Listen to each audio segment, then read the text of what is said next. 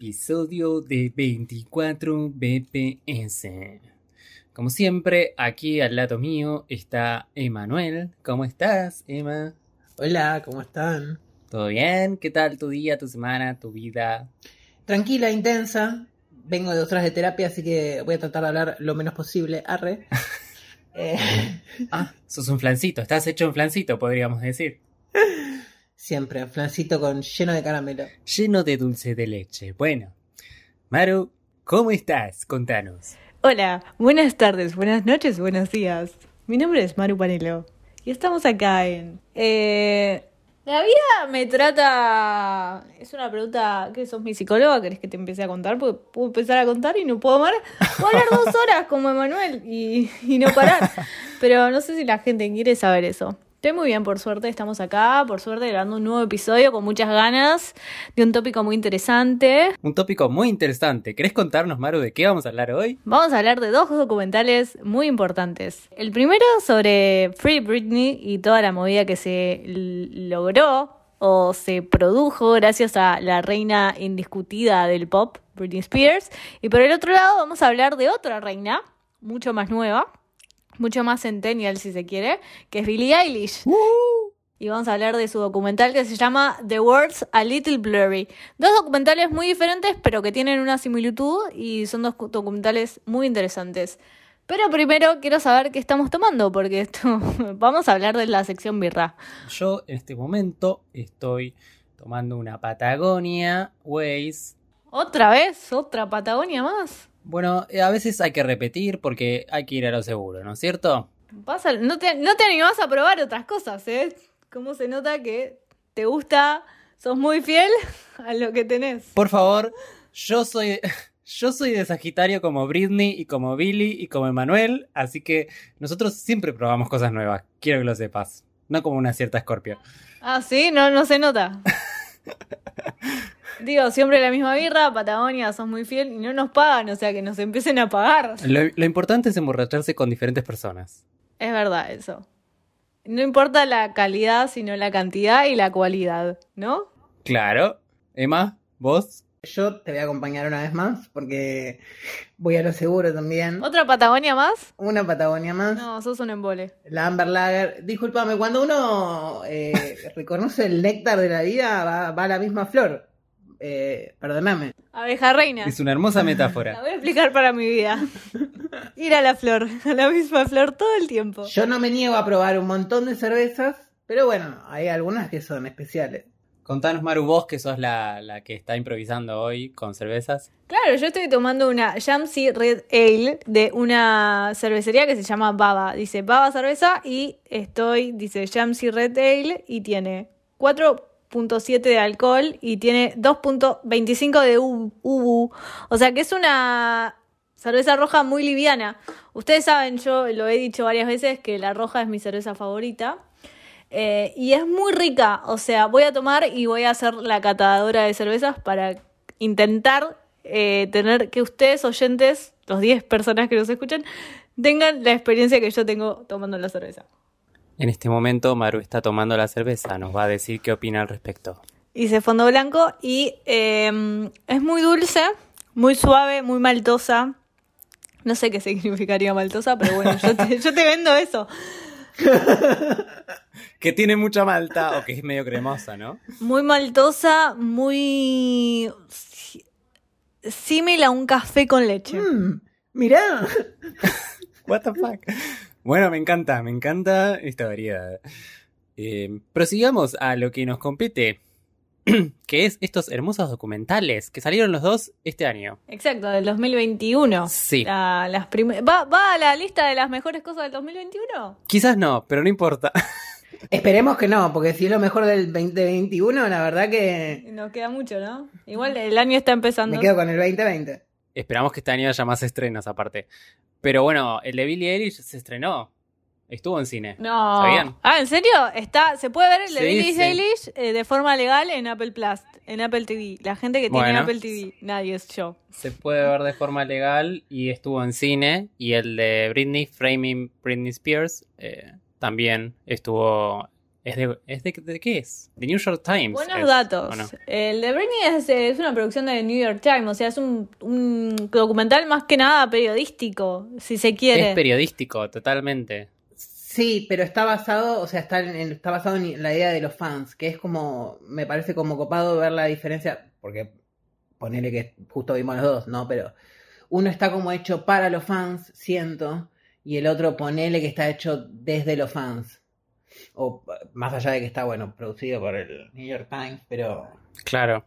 Desde los fans. Sí, también para visibilizar todo el movimiento de Free Britney, que es súper importante. eh, pongámonos un poco en tema. eh, el problema, digamos, es que el padre de Britney, Jamie Spears, tiene la tutela legal de ella, o sea, decide por ella sus finanzas y su estado médico y etcétera, desde el 2008. Es un montón. Para los que no entienden, los pongo en contexto. Es como que a mí me manejan las finanzas y mi estado médico Manuel, que es prácticamente es lo que hace.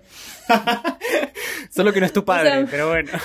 Solo que no es mi parte. Entonces yo la reentiendo a Britney, porque Emma hace lo mismo con mi vida que el padre Britney hace con la suya. Emma, que es una persona que le da su tarjeta al primero que pasa por la puerta de su casa. o sea, Le dice a Emanuel, hola, te amo, ¿querés mi tarjeta de crédito? Sí, tomala. Ay, viste cuando todos los te dicen no les des las llaves a cualquier chongo. Bueno, soy una persona confiada, disculpen, yo elijo confiar en la gente. yo elijo creer. Me abro. Yo sí creo en las hadas. Volvemos a la seriedad. Bueno, el tema es ese. O sea, si volvamos a la seriedad, eh, es un tema importante. De hecho, pueden ver una película de Netflix que medio que va por este tema, que es I Care a Lot, que está... Me hizo acordar, por eso la nombro, Rosamund Pike. Eh, pero está desde el lado del- de, de la que, de la cuidadora, digamos, que, el Estado te otorga si no tuvieras un tutor eh, familiar. Te otorgan un tutor el Estado porque ya no podés... Supuest- supuestamente esto es una cuestión legal que se utiliza cuando las personas mayores ya no se pueden hacer cargo de sí mismas. Claro, y parte de lo que de lo que habla el, documental es justamente eso, ¿no? Que siempre pasa en los casos en estos de de de ay, por favor, de sanidad, no, no es sanidad la palabra que estoy buscando. De bueno, de la gente mayor que ya no puede tener un tipo de control, no de gente eh, más joven, que bueno, en el caso de Britney fue por una crisis eh, emocional y psicológica. El mental breakdown de Britney fue en el 2007, entonces a partir del 2008 sucedió esto con el padre. Un poco a fuerza mayor de Britney, ¿no? Porque no sé si Britney quería que el padre se dedique a todo esto. Claramente Oh. no. Maru, ¿viste el documental? Ah, No, de hecho, eh, una de las cosas por las que pelea Lo vi, lo vi y, y voy a hablar en detalle del documental. Y de lo que yo pienso del documental. continúa Emma vos. Una de las cosas que, que creo que decía ella era que justamente que no sea el padre el que elija eso.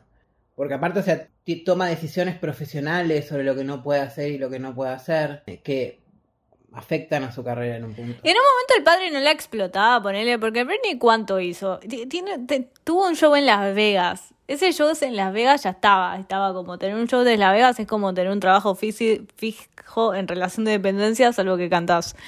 Pero ya, o sea, con Las Vegas ya estás, o sea, viviste por vida.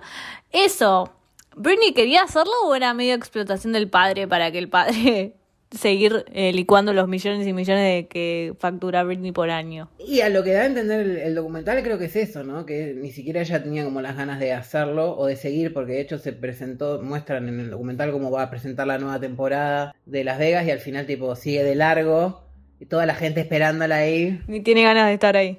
Porque esa- no puede disfrutar tampoco de la plata, pues no puede decidir sobre qué uso hace de la plata o no. O sea que es trabajar prácticamente para, Sí, para darle la plata y el poder sobre sus decisiones a otras personas. A mí me, me eso de no tener la, la libertad para poder decidir sobre tus propias cosas. Es muy heavy. El- eh, también, eh, capaz es caer en el estereotipo, pero esto que se dice de que los artistas que empiezan desde muy chicos eh, caen en cosas eh, complicadas, ¿no? Como que son como muy rápidamente tragados por el sistema y bueno, explotan obviamente. En este caso particular, en el, el, documental plantea de entrada que el padre siempre estuvo preocupado por el tema de las finanzas, como que nunca le importó su lado artístico y que ella esté bien, etcétera. Felicia, que es una amiga que iba con ella a, todo lo, a todas las giras, lo deja como muy en claro eso. A mí lo que me gustó del documental, perdón Tai que te interrumpa, pero justo me diste un hilo genial, es que al principio del documental vos la ves a Britney diciendo, bueno, esta chica tiene talento, viene de un pueblito chiquitito, tiene un montón de talento, hay que explotarlo. Entonces la mandan a estudiar a Nueva York, digamos, wow, la meca, para estudiar canto, baile, toda Nueva York. Y el padre siempre estaba, como dice un comentario del padre, bueno, ¿cómo vamos a pagar esto? ¿Cómo vamos a pagar esto? Y me parece como que está bien tratado cómo te van contando el documental en ese sentido, digamos. El padre siempre preocupado por las finanzas de, desde muy chica, desde las finanzas de su hogar, y ahora que tiene, bueno, que la hija es multimillonaria y ella y él tiene el poder de todas esas finanzas, es un poco ese padre explotando la Britney desde muy chiquita y un poco licuando toda la plata que tiene Britney, o sea, que hizo Britney en él. Un poco el, para mí el documental va en ese lado, no sé qué opinan ustedes. Porque aparte también te va contando que no es que fue un sacrificio realmente el poder darle a Britney la oportunidad de viajar y hacer las audiciones para los programas donde ella fue quedando, este del Mickey Mouse y qué sé yo, eh, donde estaba sola con esta asistente que era conocida de la familia que la acompañaba, porque tenía una hermana menor de la cual la madre tenía que hacerse cargo y seguir criando y seguir yendo al colegio en otro lado del país y el padre estaba en, en alguna. Nadie sabe dónde estaba el padre en ese momento. Pero sí. Siempre en una. Contaba Felicia que justo se había quedado desempleada y entonces surgió la posibilidad de que ella se vaya a New York y qué sé yo. Entonces la acompañó y la verdad que es una de las que más estuvo siempre y si hubiera que darle la tutela a alguien, yo coincido con Ernie, nuestro amigo, que vi que puso en Letterboxd lo mismo si hay que darle la tutela a alguien, hay que darse la Felicia porque realmente es alguien que le importa a Britney. También, o sea, en el documental muestran que, o sea, lo que hizo básicamente decidir al juez fue como una parte de evidencia que de hecho no se habla, no se muestra. Eh, que es lo que lo convenció definitivamente como para sacarle el poder de decisión a ella y dárselo a otra persona. Que es como una de las grandes que, que, que, que habrá pasado, ¿no? De chusma, de curioso, porque lo plantea el, el documental, porque la verdad, pobre Britney, o sea, todo bien, pero... Sí, porque ella intentó apelar a esta tutela y quiso contratar un abogado. Pero no lo puede pagar porque el padre tiene el manejo de la plata. No, bueno, se planteó justamente eso, de que de repente estaba en juicio con el padre y ella estaba pagando absolutamente todo. o sea, estaba pagando los abogados del lado del padre y estaba pagando los abogados de su lado y encima el juez salta con algo X que nunca se supo qué mierda es, por lo cual este abogado no podía ser, no podía representarla a ella y le otorgaron uno del Estado. Cualquierísima, que encima obviamente que salió perdiendo en esa en ese juicio. No, eh, sí, a mí, por ejemplo, ponele, más allá de que, a ver, a, Billy no la conozco, conozco tres canciones y, y todo bien, me cae bien. Eh, con Britney sí tengo una conexión más eh, de la conozco, soy no te digo fanático, pero bueno. Eh. Y sí, ¿cuántos se llevan? Dos años, casi que fueron al jardín juntos, ¿no? Britney está por cumplir 40 este año, es un flash, boludo. Tipo, este año cumple 40. Que tengo 10 años. Sí, se llevan 20 años. Billy este año cumple 20. Tremendo. Dos generaciones remarcadas. Y aparte, bueno, obvio que es de Sagitario, ya, si sos de Sagitario ya empezás con un más uno, así que... Las dos son de Sagitario, esto, chicos, por favor. ¿Dónde están? Gachi, Pachi, estas dos pelotudas de Sagitario, todo el mundo de Sagitario y de Escorpio. Si quieren me voy, eh, me voy. Eh, otra cosa que me re gustó ponerle del, del documental que a mí, por ejemplo, eh, para no darle flores y ser un poquito más equilibrado, vamos, ascendente Libra. Eh, por ejemplo, estéticamente, el de, el Britney es como que me reaburre, me pareció re tipo. No sé, como. Como me pasó la sensación de que es eh, como cuando era chico y no sé, era fan de las Spice y venías documentales y vos veías. Y, y era un documental de gente hablando de algo y no aparecía la propia persona, que entiendo en el caso de que en, este no aparezca, ¿no? Pero no sé, era como eso... Al final del documental ellos dicen que eh, le dijeron a Britney que estaban haciendo un documental sobre ella y ella nunca contestó. O sea que medio que este documental es... Eh, hablan de Britney sin su consentimiento en un punto. Eh, y hay algo también re interesante del documental, es que mm, abarca como casi toda la vida de Britney en una hora y es cortito, una hora y catorce creo que dura. Eh, hay algo que me interesó del documental, que hablan tipo de toda su vida, y lo más interesante fue cómo los medios, que esto también es algo que el documental trata, pero el documental también está hablando de Britney, o sea, es como algo meta, es un metalenguaje ahí. Cómo los medios un poco arruinaron su carrera o arruinaron la imagen que ella tiene porque ella realmente se nota que era una buena persona, que tipo no tenía casi maldad, que era muy buena.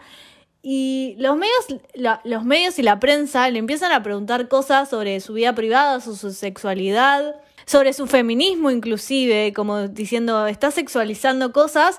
Y después, ¿cómo se mete Justin Timberlake en la vida de ella que también lo arruina? ¿Cómo muy rápido se junta con un bailarín y tiene dos hijos? O sea, vos res todo eso en el documental y te, y te empieza a agarrar una realmente pena por Britney Spears. O sea, tipo. Es que la verdad es, es re interesante el, el análisis de la crítica que le hacen a los medios, sobre todo desde en esta época donde está más puesto el énfasis en el, en el feminismo y en, en, la cosificación de la mujer, porque ella eh, lo sufrió mucho y yo me acuerdo. Eh, se veía aparte era un acoso y tipo las noticias, eh, a ver, a nadie le importa si Britney es virgen o no, porque le tenés que andar preguntando si es virgen. Eso yo lo viví tipo día a día, o tipo lo vimos muy eh, contemporáneamente a Britney, porque fue, o sea, nosotros por lo menos a los tres creo que crecimos con Britney Spears en un punto. Todo, o sea, yo era fan de Britney en mi, cuando tenía 10, hasta los 10, ponele a los primeros tres discos, yo era fan de Britney Spears. Y yo todo esto, toda la trama de Britney con Justin Timberlake, lo veía todo el tiempo en MTV. Y, o en E! Entertainment o en E! News. Y mm, lo sentía como muy real. Entonces ver el documental fue volver a esa época y recordar todo lo que pasaba. Y eh, el análisis de los medios creo que es lo que más me gustó del documental. A mí es lo que más me atrajo eh, también, porque me parece re interesante la charla de la revisión con una especie de autocrítica, por, digo autocrítica porque justamente también el documental está haciendo esto, y, me parece copado que se hagan estos temas de charla y que se revean ciertas situaciones de cosas. Eh, sobre todo con el tema con el castigo, con, esto, con su sexualidad, en el lugar en que se la ponía, eh, la ponían los medios. A mí también, a mí me fascina, o sea, Britney me conecta con, con, me alinea los chakras del gay power, o sea, si me paro a bailar una canción, probablemente sea Britney, o sea, es así. Eh, pero... Sí, también hay que contextualizar un poco en el sentido de que veníamos de, era la época de las boy bands y ella se hizo lugar en el medio de todo eso. O sea, fue realmente un, un evento que haya surgido su figura. Competía con Cristina Aguilera. Pero bueno, es Britney. O sea, siempre fue un poquito más. Ah. no quiero decir nada. Obvio, siempre, pero me acuerdo patente, o sea, me acuerdo patente que en un momento, tipo, Britney y Cristina Aguilera venían muy a la par y de repente Britney, no sé, se hizo un arito en la panza y Cristina Aguilera se hizo 1500 aritos.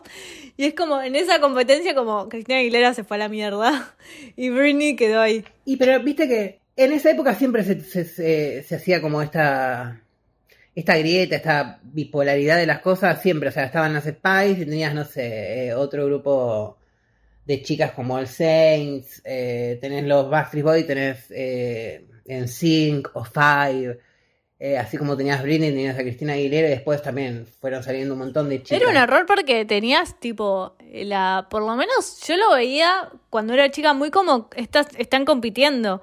Y es muy error porque estaba tipo la competición muy presente. Y es como que te remarca de piba eso. Como tenés que competir todo el tiempo. Sí, lamentablemente es, lo que se da. A mí yo nunca lo viví así, porque a mí, o sea, me gustaban las dos, ponele. Más allá de que eh, me gusta más Britney, después Cristina Aguilera me dejó de gustar. Pero, pero esto de disfrutar de las dos, ¿por qué tener que elegir una, no? Y, y, tipo ser de ese bando. Bueno, porque siempre igual se pone, siempre se hace competir a las mujeres entre ellas, como Eh, como que es algo que se hace, que no tendría que, por qué hacerse, que no es necesario. Es un error. Que es un error, claramente.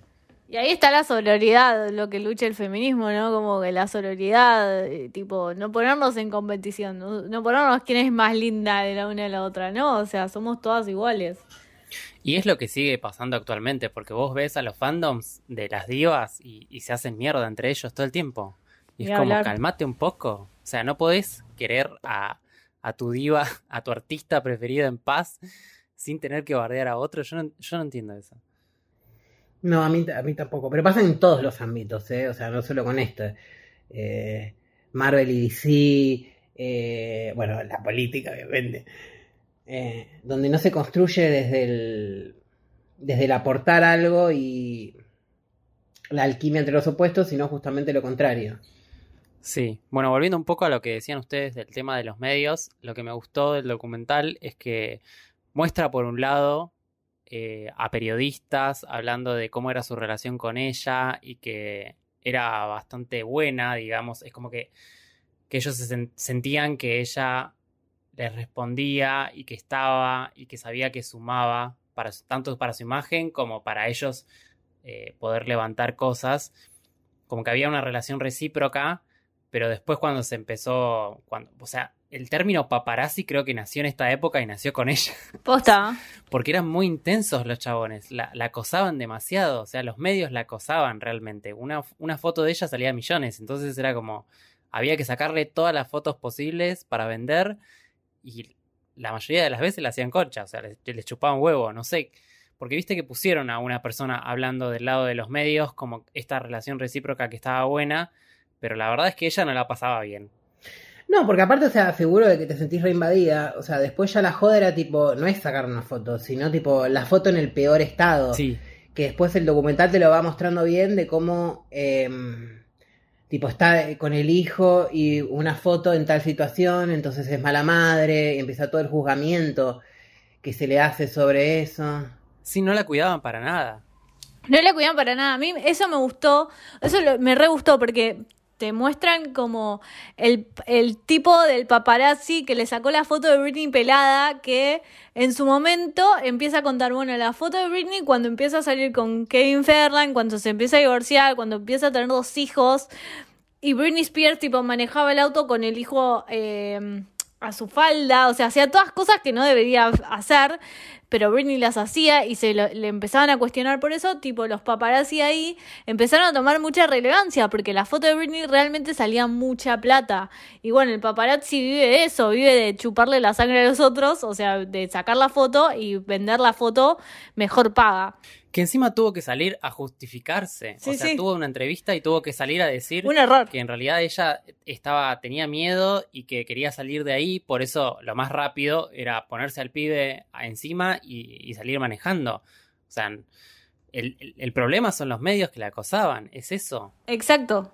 Y lo interesante de todo esto es que nosotros sabemos del Britney Mental Breakdown del 2007 por los paparazzis. O sea, la primera foto que vemos de Britney Perada fue gracias a un paparazzi. O sea, nosotros como fan o como espectadores de todo esto, eh, hicimos un culto del Britney Mental Breakdown a través de los paparazzis también. Eh, entonces el documental trata eso y trata como toda la historia de que estaba haciendo Britney, que estaba con la prima o no sé quién en el auto y salió del auto a romper con un paraguas el coso del paparazzi porque estaba con las pelotas llenas. Y entonces como que la vemos como entendemos del lado del paparazzi, entendemos el lado humano de Britney, como que la estaba pasando como el orto. Y el paparazzi decía, bueno, pero estoy haciendo mi trabajo. Sí, pero eh, y, y te tengo que sacar la foto para cobrar millones de dólares, pero pobre Britney Spears la estaba pasando como el orto. Sí, pero tu trabajo no puede ser acosar a alguien. Sí, O sea, eh, literal era un trabajo acosador a alguien. Nunca voy a estar de tu lado, paparazzi. O sea, estás acosando a una persona que la está pasando como el orto. era demasiado. Y aparte, que el peluquero no quiso cortarle el pelo y ella fue la que se cortó el pelo porque era una declaración de hasta acá, ¿entendés? O sea, no quiero hacer más esto. llegué. Hasta acá llegué. Sí, total. Digo, si me corto el pelo, si cambio mi imagen, capaz que ya no vendo, no sé. Era como un poco para llevar la contra de todo eso y decir basta. Y a todo esto viene el quilombo con el padre, o sea que Britney no puede tener un suspiro, pobre mina. Por eso te digo que en el documental realmente te deja como medio el corazón roto por el y realmente querés free Britney, o sea, querés que Britney sea feliz. Y encima me gusta porque después de terminar con ese rol de los paparazzis, ella decide, ella tener su propio control de su vida porque, bueno, fue todo el auge de las redes sociales, Twitter, Instagram, Facebook. Entonces, gracias al nacimiento de Instagram, los famosos un poco tenían su lugar de mostrar las cosas que ellos querían. Y Britney ahí dijo, bueno, yo voy a usar Instagram para mostrar lo que yo realmente quiero. Y vos si entras al Instagram de Britney, la ves tipo con su lo buena que es, pero a la vez que, tipo, no está bien, Britney, no está bien y te da una pena tremenda. Bueno, una cosa que me fascinó, eh, que me gustó mucho, que de hecho eh, creo, porque lo vi hace como un par de semanas, y si me acuerdo cosas de época de Britney, porque en otro caso no me hubiese acordado de nada.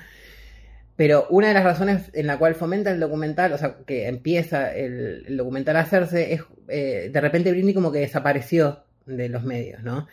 Y mm, dos chicas, dos fans, empezaron a hacer un podcast flasheando em, mensajes subliminales que mandaban eh, los posteos de Britney, ¿no? Eh, que de hecho la empecé a seguir por eso, porque me pareció rico, me, gustó mucho la idea de cómo estas dos chicas así de fans se pusieron a analizar cada uno de los posts. Eh, y al final, bueno, sus teorías terminaron siendo medio como que estaba internada y no se decía nada. No porque se tenga que decir, ¿no? Pero. Sí, todo el movimiento Free Britney sumó, porque de hecho ella hizo una, como una especie de declaración que sí que les agradecía a los fans y todo eso, y que ella, claramente en el documental muestran que dice que no quiere tener la tutela, que su padre tenga la tutela de ella. Está intentando salir de ahí y no se puede. Sí, además creo que todo el movimiento Free Britney surgió por estos podcasts también, ¿no? Eh, porque fue, es un movimiento de fans. Yo, por, por, lo que me quedó de la idea, es para mí que lo que movió, movilizó todo fue esto. Sí, y de hecho, tipo, el podcast empieza con eh, unos fans eh, teniendo como una, una manifestación de Free Britney. O sea, que hay un movimiento de fans y de gente que también está como en esta lucha. Y vos ves también todo el lado. No lo ves del lado del padre, pero ves gente cercana a Britney hablando del documental y ves que el padre sí es un chupasangre tremendo. Y de hecho, quiero decir que este documental tuvo impacto porque por un lado salió Justin Timberlake después de esto a pedir perdón. Ah, interesante. A, pedirle perdón a ella y a Janet Jackson hizo un posteo en Instagram pidiéndole perdón a ella Uy, sí, porque Janet Jackson también en el Super Bowl se re desubicó Justin sí, Timberlake. Sí, sí, por eso. Igual, hablemos que Justin Timberlake hizo un temón, como se llama Crimea River, pero claramente fue dirigido a Britney Spears. Tipo, llorame, le dijo. Sí, o sea, no deja de ser un forro, no deja de ser un forro. Es un forro. Pero es un gran tema, hay que decirlo. es un gran tema. Sacando al artista de la obra, es el un forro, pero es un gran tema. Yo lo canto a veces en la bañadera a gritos. Por eso, por un lado el impacto ese y por el otro, más allá de que creo que el documental sirve para eh, visibilizar toda esta situación que más allá de los fans capaz que no es tan visible. Y Britney, gracias a esto, respondió, eh, creo que a, no sé, no en una entrevista o qué, pero dijo que iba a tener una entrevista después de mucho tiempo en primera persona con Oprah. No, tremendo. Otra que Megan y Harry. Claro, así que supuestamente no sabemos cuándo, pero va a suceder. Y estamos como esperando. Este, esa entrevista eh, va a ser tremenda. Esa entrevista la quiero ver ya. Pasemos al documental de Billie Eilish, que para mí hay mucho tela para cortar y hay mucho paralelismo. Principalmente el primer paralelismo que muestra el documental de Billie Eilish es el apoyo familiar. El apoyo familiar que tenía Britney, que el padre lo explotaba, y todo el apoyo familiar y la importancia de que es la familia para Billie Eilish en este documental porque se nota que Billie Eilish es una piba de 17, 18 años en ese momento o menos, que está grabando un disco que le va a ser millonaria o billonaria en su propia casa, con la mamá, el padre, el hermano y el perro que viven ahí. Entonces, eh, nada, empecemos hablando del documental de Billie Eilish y todo el paralelismo que puede haber con el de Britney. Primer primer paralelismo la familia. Segundo paralelismo son dos reinas de dos generaciones totalmente diferentes que sufren, que tienen un sufrimiento. Eh, y eso está buenísimo también. Empecemos a hablar. A mí, por ejemplo, lo primero, lo primero que me llamó la atención fue esto de, eh, de la presión que se ponía ella misma, ¿no? Eh, por querer hacer las cosas bien. De, de, hecho, en un punto tipo me dio como hasta, me preocupó, dije, ay, por favor, esta chica que está acompañando todo esto con un proceso terapéutico, porque... Es necesario, sí, sin duda. Eh, sentía como que estaba, estaba re o sea, cómo manejaba esa ansiedad y esa presión, y es chiquita, o sea, tenía, como vos decís, 17, 16 años. Total, para mí es lo que vive Billie Eilish, lo vio mucha gente de su edad. Billie Eilish nació cuando, en el 2001, ponele. Sí, 18 de diciembre de 2001, lo tengo anotado. Un día después que yo vamos, Billie. 18 de diciembre, sagitariana pura. Nació en el 2001, o sea, después de las Torres Gemelas, y para mí hay una generación post Torres Gemelas, que también lo habla Euforia. Hola, sí voy a hablar de Euforia, una serie excelente. Eh, que es una, una generación que ya nació como rota en un punto. Nació con una guerra, nació con un país devastado, nació como con toda una, una ansiedad de que vivía el mismo país que fue reflejado en ellas. Eh, en un punto, esta es una teoría incomparable que yo tengo, pero Euphoria habla de eso, de esa generación que está rota y que nació en un mundo que decís, bueno, me voy a morir, estamos en guerra, en cualquier momento me bombardean, en cualquier momento me tiran otros dos edificios encima mío. Eh, entonces me parece que Billie Eilish nace de eso y vive con una ansiedad y con un temor y con eh, y también nace desde la internet, ¿no? Y toda la ansiedad y todo lo que te produce la internet y, la, la, visibilización. Eh, y Billy nace de eso. Entonces toda la depresión y la ansiedad que vive Billie Eilish también me pareció re interesante. Sí, a mí se me hizo eh, más tedioso. Está bien, yo no conozco mucho y no, no la juzgo a ella, sino estoy hablando de la construcción del, del documental en sí. A mí me encantó ponerle. Tenemos opiniones diferentes ahí. No, no, pero ah, por ejemplo, a mí me gustó tipo la forma, me, gusta más este, este, estilo de documental que el, del estilo de Britney. Pero poner hay cosas como que en esto de meter imágenes de la vida, o sea, era como que las cosas, eh, los, los, temas interesantes eh, que me llamaban la atención estaban más diluidos en eh, mezclados con, no sé, con escenas de dos minutos de ella tipo dando vuelta a la cabeza no sé. Es parte de la enfermedad que tiene. Tiene una enfermedad ella. que, creo que tiene. Sí, tiene Tourette o algo así. ¿En serio? Sí, ella de hecho, esto comentando lo que decía Maru de, de la generación rota y qué sé yo, ella en el documental lo dice como que está rota y lo que está roto está roto y no se va a reparar. Y más allá de lo físico que habla, ella bailaba y tuvo una lesión grave y ya como que eh, las piernas o el pie, no sé, no le, no sé exactamente qué es lo que tiene, pero ya no baila eh, y tuvo problema en un recital y qué sé yo. Eh, más allá de eso, por un lado, tiene síndrome de Tourette, que lo comentó en un post de Instagram, que son, nada, tener tics eh, motores de movimiento y también vocales. Porque supuestamente no sé si alguien le comentó algo al respecto y ella tranquilamente respondió y, y lo contó sin problema. Y también tiene bueno, depresión, obviamente, ello, ella en el documental habla de que se cortaba de más chica, de 14, 15 años aproximadamente. Además, todas sus canciones son re heavy los temas que habla. Y cuando cantan eh, algunas canciones se nota que las sufre y que las resiente. Y eso también me re gustó. Como que la ves súper humana en un punto. Y no cae en lugares comunes. Eh, pero eh, la muestra su lado súper humano. Vos la tenés tipo, es como Britney, tenés una súper estrella, tenés a Billie Eilish, que hace un discazo, que vende miles de millones de discos, que hace tours y los vende en horas, o sea, saca un tour y a la hora, dos horas ya está vendido todo y ves su lado humano. O sea, ves eso, que tienes depresión, que tienes síndrome de Tourette, que sufre por un pibe que no le da bola, o sea, muy adolescente, y que está ahí la familia atrás. Y me pareció que estaba muy bueno el enfoque ese del documental, como viendo a Billie Eilish en su intimidad, con su familia. y sacando, tipo, problemas eh, con conflictos de un adolescente, como que tiene 18 va a sacar, o tiene 16 va a sacar el registro de conducir para tener un poco de independencia y no estar dependiendo de alguien que la maneje, o mm, teniendo un novio que es un forro el novio que no le da bola o que no la aprecia como se le merece y ella sufriendo por eso, sufriendo de ansiedad con su mejor amiga. Y además, en un momento, no sé, se tiene que sacar fotos con la discográfica y ella no tiene ganas de sacarse fotos, o sea, no tiene ganas de estar ahí y lo tiene que hacer porque es su trabajo.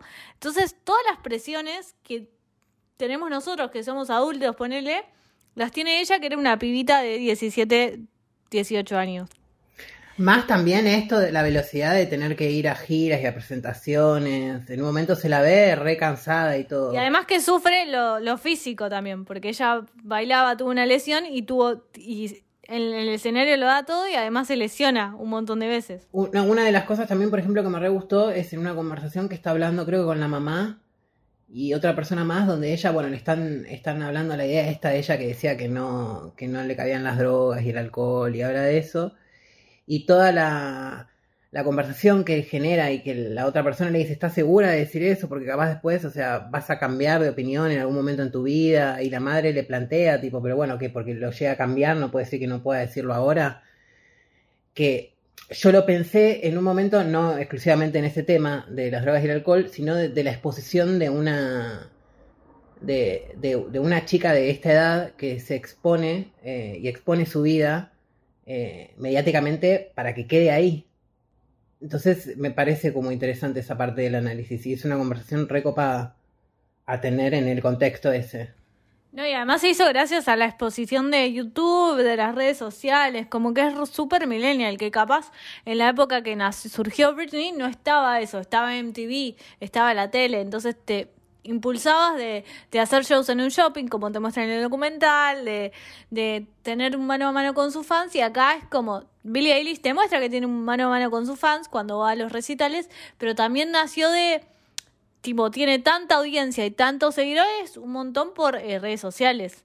Y, y, y, si se explota bien en redes sociales, es tipo, explotaste. Y Billie Eilish explotó. Además de que tiene un talento gigante y que el hermano que es otra cosa que también me gustó mucho del documental porque te habla de todo su, su, ser profesional y de cómo graba su disco que sacó, que es excelente, y cómo el hermano le ayuda en eso, pero también ve su lado personal y cómo el apoyo de la familia, y teniendo el hermano que tiene, y la madre que tiene y el padre que tiene, que, que la, la entienden a ella, y siendo un producto de redes sociales, pero además siendo talentosa como Billie Eilish es lo que es. Y eso, el documental me parece que lo trata súper bien y está muy bien balanceado. Sí, aparte, o sea, son con, bueno, a mí, por ejemplo, parte del proceso creativo de la creación de las canciones y todo eso, cómo se van generando las conversaciones desde un lado constructivo, pero también sí, yo coincido como pensar que en la época de Britney no existe, o sea, la fama estaba atada inevitablemente a los medios y ahora ya eso está más liberado ahora. Eh, como que el, poder le vuelve directamente al, al fan de cualquiera, porque tenés la libertad de, poder exponerte y de poder eh, elegir qué querés ver y darle tu tiempo. No, no estar atado a un canal de televisión, tenés vos la libertad de hacerlo por el medio que vos quieras.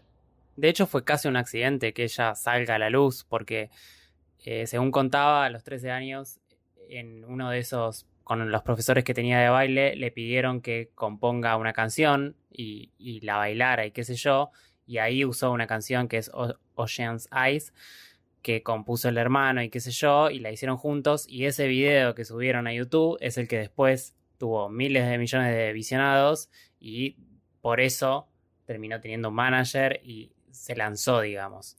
O sea, fue casi un accidente que ella se haya lanzado, y ni hablar que en, muy poco tiempo se ganó cuatro Grammys importantísimos el, año pasado, el, en el 2020 por su álbum del 2019. Se ganó un montón de Grammys, no sé si cuatro, ganó como muchos más. Sí, estuvo nominada a seis y creo que ganó cuatro. no, ganó cinco, cuatro de ella y uno del hermano. Ok, ok, ok, claro. Sí, además me encanta saber que atrás de Billie Eilish también está el hermano, porque el hermano tiene un repeso, o sea, el hermano pensá que em, es medio el que la maneja Billie en un punto, como que toda la, discográfica le tira cosas al hermano y el hermano se las pasa a Britney, a Britney, a, Billie, a Billie, y mm, ya estoy borracha. Eh, y, y medio que dice el hermano, dice, bueno, tenemos que hacer esta canción y tenemos que sa- a sacarla el viernes, así que el viernes la tenemos que lograr.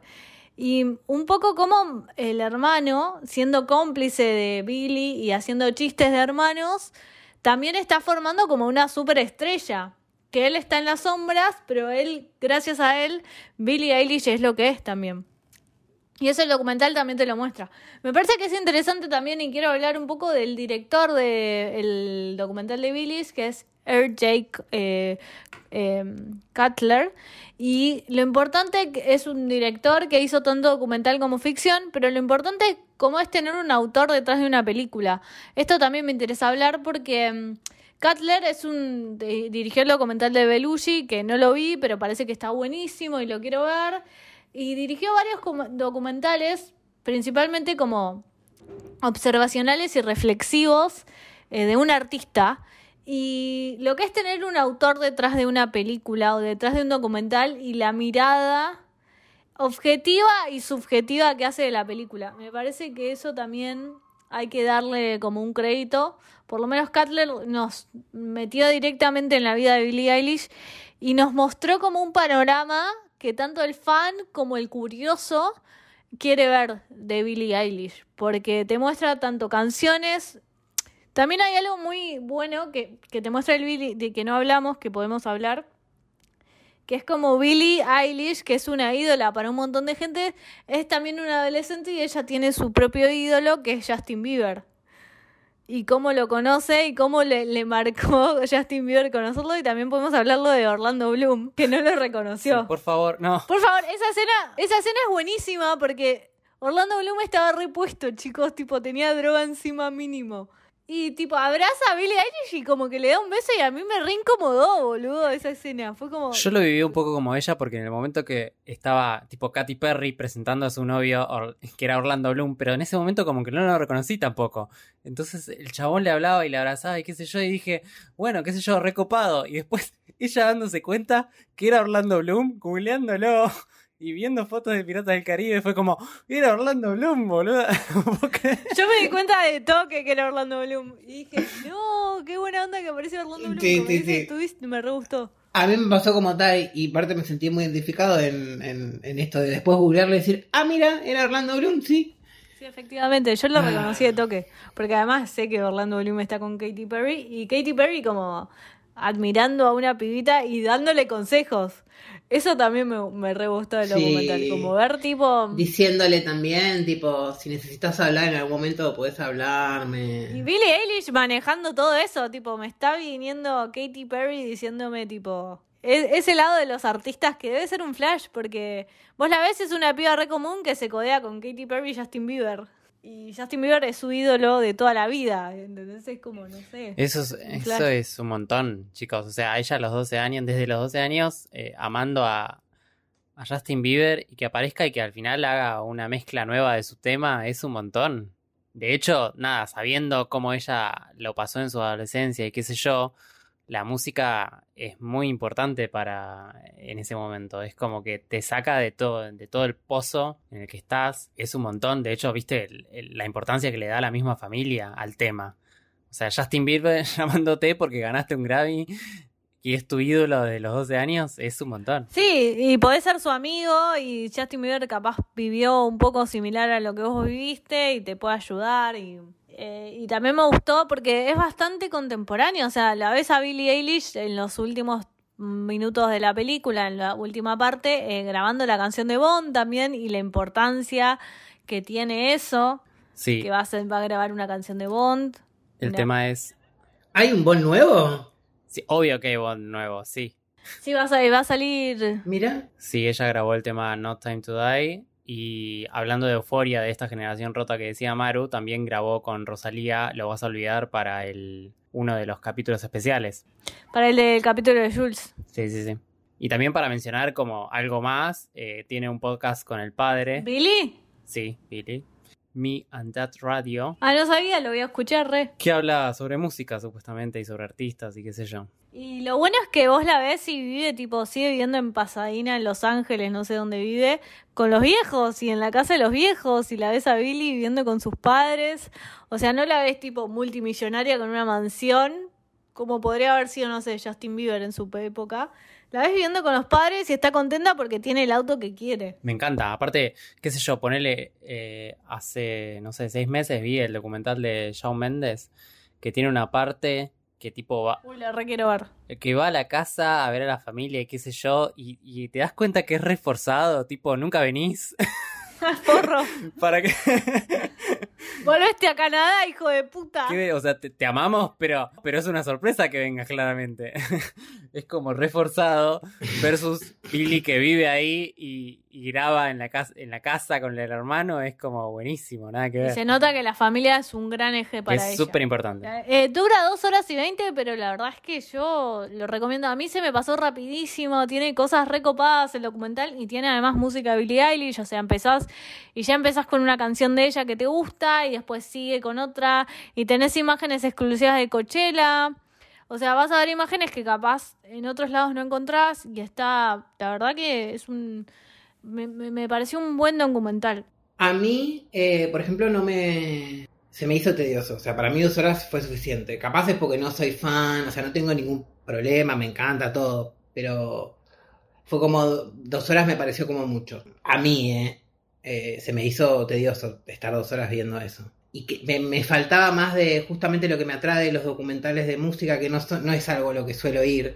No me atrae mucho. O sea, vi el de Britney porque, bueno, me enteré y me, me llamó la atención la temática y lo vi. Me faltó, me interesaba más, tipo, ver. eh, me llama más eh, ver la parte del proceso creativo que del artista en sí, de la vida del artista en sí. Bueno, acá lo ves en el de Billy, Sí, sí, sí. Quería más, nada más. Es claro. un problemita mío. Son temas distintos, o sea, el de Britney está apuntado a su problema, el de ella está apuntado a su proceso creativo y las giras y todo su tema generacional y sus problemas y etcétera. Eh, a mí sí me gusta ver documentales de artistas, aunque no sepa absolutamente nada. De hecho, a Billy eh, no sé cuántos temas conocía antes de ver el documental, o sea, conocía muy pocos, me gustaba mucho, pero tipo después del documental me puse a escuchar bien y sí, me parece una re artista. En Spotify está la playlist del documental, o sea, toda la música que está en el documental hay una playlist en Spotify que la pueden encontrar, si les interesa. Por eso, es un género, el documental musical, que a mí me atrae y me gusta. Son re distintos los documentales, obvio, pero Son re distintos, principalmente uno habla, es más del lado periodístico y el de Billie Eilish es mucho más personal, pero me parece interesante porque se puede encontrar un paralelismo entre estos dos documentales en tópicos que hablan, porque habla de la familia, eh, sobre todo habla de dos reinas, de dos generaciones diferentes, habla también de cómo vive cada una el trabajo que le toca hacer, porque Britney también como sufre eh, o, le costó llegar a donde está y Billie Eilish también cómo llegó a donde está,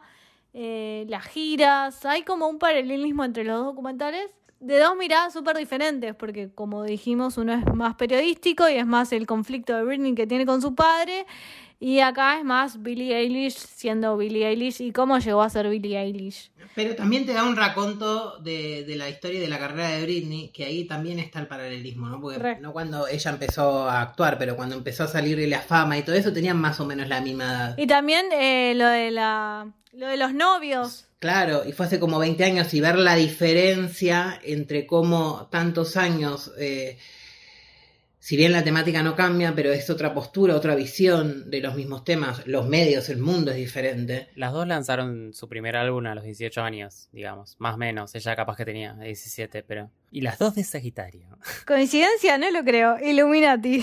Es como muy diferente, 20 años después es como muy diferente cómo se... eh, cómo es todo. Antes de pasar a la anécdota de borrachera, que es mi sección favorita del podcast, quiero recomendar, eh, por un lado, por el de Britney Spears, si te interesa saber todo lo de los paparazzi, hay un documental que se llama Teenage Paparazzo, que habla de la vida de un pibe, eh, que es, eh, es un documental de un adolescente que es paparazzi. Entonces, como ese pibe que empezó adolescente y que le intriga sacar fotos, se mete en el mundo del paparazzi. Y me parece eh, muy interesante porque hace también una un paralelismo, es de HBO, es un paralelismo entre las celebridades y la sociedad y lo que significa ser paparazzi y es un pibe de creo que pendejo, pendejo, no sé si tiene 14, 15 años, sacando fotos. Eh, es muy Muy interesante el documental. Y bueno, por el otro lado, si te interesan los documentales de música, está el de los Gees, que salió también a principios de este año, que también es de HBO, que es de otro documental fuerte de música, que está muy bueno, muy bueno. Eh, así que quiero hacer esas dos recomendaciones como para que tengan un panorama más, si les interesan estos documentales, eh, indagar un poco más. Las buenas recomendaciones antes de las malas, ¿no? Siempre. Claro, exacto. Y ahora vienen las buenas, buenas recomendaciones, que son películas que sí o sí tienen que ver, que es la anécdota de borrachera. Bueno, arrancamos con la anécdota de borrachera. Me gustaría empezar por Emanuel, que nunca tiene nada. Nunca tengo nada, porque suelo tratar de ver cosas que me gustan. Sorry. No, no, está bien, yo los admiro, yo ni pedo estoy como ustedes viendo algo que a mí a los 10 minutos no me, no me agarró, pum, otra cosa mariposa. Bueno, ¿qué nos vas a recomendar hoy? Y fue una que eh, encontré en Amazon. Bueno, en realidad no la encontré, me la tiraba así como la primera. Y yo en un momento medio que me obsesioné con esta persona. Bueno, no me obsesioné, pero había visto, se dio la casualidad que vi varias cosas de esta actriz mexicana que se llama Ludvika Paleta. Que para los que, bueno, si no conocen a Cocomiel, la referencia que les voy a dar tampoco la van a conocer. Que es, eh, actuó en, un- en una novela mexicana, se hizo famosa porque era Carrusel, que era un alumnitos en un colegio. Yo quiero contar que vi una novela mexicana que se llama El juego de la vida. No sé si alguien la vio, la voy a, a Sí. mencionar en este podcast. Era mi de- telenovela favorita mexicana y quiero volver a verla porque Amazon subila. Porque me encantaría volver a ver ese juego, es- esa telenovela. Era fanática, fanática a nivel tipo 7 de la tarde todos los días la veía. Continúa.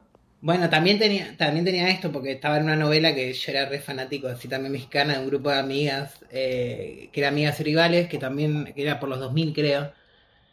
Eh, bueno, nada, el punto es que justo salió en una serie en Netflix, que también la recomendé en algún momento, como, como, ¿Como mala? como anécdota, borrach- como anécdota borrachera. No, la serie de hecho tiene cosas como que me gustaron. Después mm, hay un montón de cosas que no me cierran.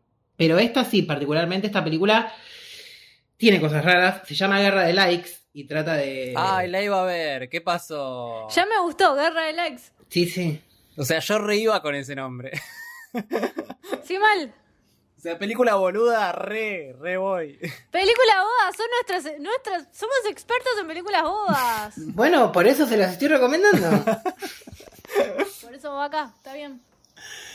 Eh, y juega con esto de tipo una, influ una influencer super cheta que tenía una amiga con la cual se separó en la, en la primaria y ahora se empiezan a reencontrar porque la amiga también trabaja en relaciones públicas y, empiezan a hacer todo un jueguito así. Para mí, o sea, queda la nada misma. Tiene cosas copadas, pero bueno, eh, nada, véanla. eh, Muy chota, está bien. La vamos a ver porque es Obvio. nuestra especialidad. Películas bodas. Ahí estamos. Eh, Tayel, Sí, de hecho, sí. seguí vos. ¿Yo? Ah, bueno, ¿te, te parece? Mm, Bueno, ¿Querés, que te- bien. ¿Querés terminarlo con un- la Copa de Oros? Eh, Termina vos, yo sigo entonces. Bueno, dale, terminamos. contame. Bueno, yo eh, quiero recomendar eh, una película taiwanesa que vi en el marco del Bafisi que se llama As We Like It. Uh, yo la iba a ver y no la vi porque vos no te gustó.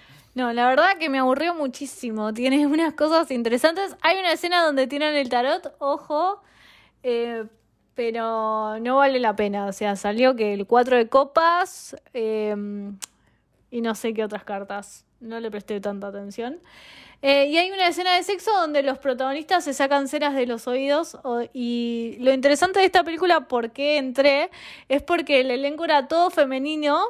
eh, y hay, había mujeres haciendo de hombres, pero no sé si los Supuestamente era una, no- era una novela de Shakespeare o algo así. de Shakespeare, exacto. Eh, y mm, bueno, cuestión que los hombres, o sea, es todo muy raro y no entendí mucho de lo que pasaba. Tal vez por el idioma, tal vez por el horario que vi la película. Eh, pero la verdad es que no, no conecté para nada, me aburrió muchísimo y pensé que iba a ver una película de tortas y terminé viendo algo, otra cosa totalmente diferente. Em, la desilusión. una desilusión. Además es una película LGTB taiwanesa, digamos, Taiwán eh, aprobó el matrimonio igualitario hace poco, eh, hace dos años. Y nada, dije, bueno, vamos a ver una película LGTB taiwanesa. Pero no. eh, no me gustó. Así que la voy a recomendar. Sí, de hecho a, mí me había interesado porque justamente nada, Shakespeare, las obras de Shakespeare eh, en ese momento como que se las interpretaban todos hombres, los papeles de mujeres las hacían hombres también, y entonces la película hace, hace todo lo contrario, entonces dije, bueno, capaz que está bueno verla, Es que por eso está la película. pero a, a Maru no le gustó, así que yo no la vi. Eh, no la voy a ver. La influencia. Influencer. Mano Influencer, pará, encima es una de las más largas del Bafisi, entonces dije, no, ya fue. En Maru confiamos. Sí, no, dos horas. No, no, evitate el trámite. Claro. Bueno, mi recomendación, eh, anécdota de borrachera, que es mala, no es tan buena, pero es entretenida, es la serie Sky Rojo. Yendo. Y, Ya la vi. y la traigo, obviamente, que por Lali. Ya la vi. Porque nada, está- ya que estamos hablando de divas, bueno, hablemos de nuestra, una de nuestras divas, que es Lali. La serie se ve muy rápido porque es muy corta, son ocho capítulos de 25 minutos, la ves en un pedo. Es entretenida, sí, pero tiene problemas de que nada, la criticaron mucho porque por un lado, nada, plantea el tema de, la prostitución y el, el abolici- abolicionismo versus regulacionismo.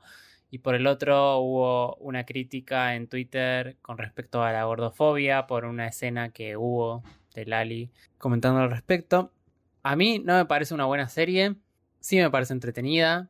Es una serie que vi para no pensar, entonces no la quiero pensar. La pienso un poquito y me parece todo un horror. Pero como la vi con la finalidad de no pensarla, no la voy a pensar. Esa Claro. es mi decisión a todo lo que tengo que- para decir. Yo no le daría chance de, una. O sea, jamás se me cruzaría por la cabeza. No, no, tiene muchas cosas muy darle play, polémicas. pero bueno, Muy yo. Además, habla de la trata y habla mal, o sea, nada, no se la juegan, no se la juegan. Y encima Lali lesbiana, y en un momento, como que no, dale, tipo, ¿por qué me haces una Lali lesbiana donde no me la desarrollás? ¿Por qué? Porque vende un personaje lesbiano. No, no, no, no. Yo creo que ese es el problema. O sea, yo lo compro por Lali, obviamente, porque es una, una actriz que comedia hace bien comedia. O sea, es graciosa. Es... Eso, eso lo rescato. El timing que tiene Lali en la comedia es hermoso y es una gran actriz de comedia. Explótenla ahí. Lo que me pasa es que el tema que trata lo está tratando con mucha superficialidad y no desarrolla nada. Y claramente está del lado del abolicionismo. eh, y la única, el único personaje que puede llegar a estar del lado del regulacionismo porque supuestamente va porque quiere, no lo desarrolla ni en pedo. Y la- los villanos tampoco. O sea, nada está bien desarrollado. Está como muy superficial todo el tema. Entonces, eso es lo que más me molesta. Y ese final abierto, dale, dame una resolución. Me vas a hacer ver otra segunda temporada que la voy a ver igual. Porque esas series las veo para no pensar y las voy a ver igual. O sea, dame un cierre. Dame un cierre y te la voy a ver igual a la segunda. Claramente lo voy a ver, pero el, el cierre es malísimo porque es muy abierto, demasiado abierto. O sea, no puedo creer que O haya sea, no- terminado no, me así. cerraste nada. No, no, no, no. Nada, absolutamente No. nada. Me planteaste un montón de preguntas al pedo, no me cerraste nada. Igual te voy a ver una segunda temporada. Eh, nada, eh, la gente dice que hay episodio de Luis Miguel, Luis Rey, sí, seguramente. ¿Ustedes qué dicen? ¿Ay, Luis Miguel? ¿Viene? Luisito Rey, Yo creo que re podríamos hacer uno de Luis Miguel, no sé. like y retweet. Sí, obvio. Like si querés un episodio de Luis Miguel. Bueno. No sé, vamos cerrando porque nada, no quiero seguir hablando de Sky Rojo. ¿Y cuál es la opción si no lo querés? A Luis Miguel, nada. Emanuel, te estamos obligando a hacerlo. Nosotros vamos a hacer lo que se nos canta el orto, así que no No tenés importa. opción. No, yo para el oyente, es para un amigo. Bueno, el oyente puede opinar, puede tipo darnos un feedback si quiere. Son 10, dale. Pongan like. Claro, son 10 personas, o sea, avísenos si quieren o no. Escribe un DM. Mamá, ¿querés un episodio de Luis Miguel? Bueno, en fin, creo que ya es tiempo de cerrar. Vamos a decir nuestras redes. Bien, voy a cerrar. Mi, mi nombre es Maru Panelo, mis redes son arroba Maru Panelo y me pueden encontrar donde quieran. Eh, ahí estoy. Chau. Vos, Manuel, ¿dónde te encontramos? Eh, mi nombre es Manuel. eh, me pueden encontrar en arroba el niño torpe en Twitter, donde no hablo de películas. Eh, Hablo de todo menos de películas. Y ese es el arroba fácil encima. eh, el otro O sea, también eh, es fácil. No, el otro no es fácil y ahí sí subís cosas de películas. Bueno, en Instagram también eh, me pueden encontrar es como arroba la insoportable mansitud del ser. Lo dejo a su criterio si es fácil o no. O sea, Arroba la insoportable mansitud del ser. Kundera, sorry. Un, un saludo a Lau, que le gusta Kundera. No nos escucha. No nos escucha, pero no importa, le mandamos un saludo igual. Eh, a mí me pueden encontrar en arroba tayel.nicolás en Instagram y en arroba tayel nicolás con doble n en Twitter y nos pueden encontrar a todos nosotros, a todos nosotros en arroba 24bps podcast en Twitter porque es lo único que tenemos. Es lo único que podemos manejar. Gracias por escucharnos. Bye bye. gracias totales. Free Britney.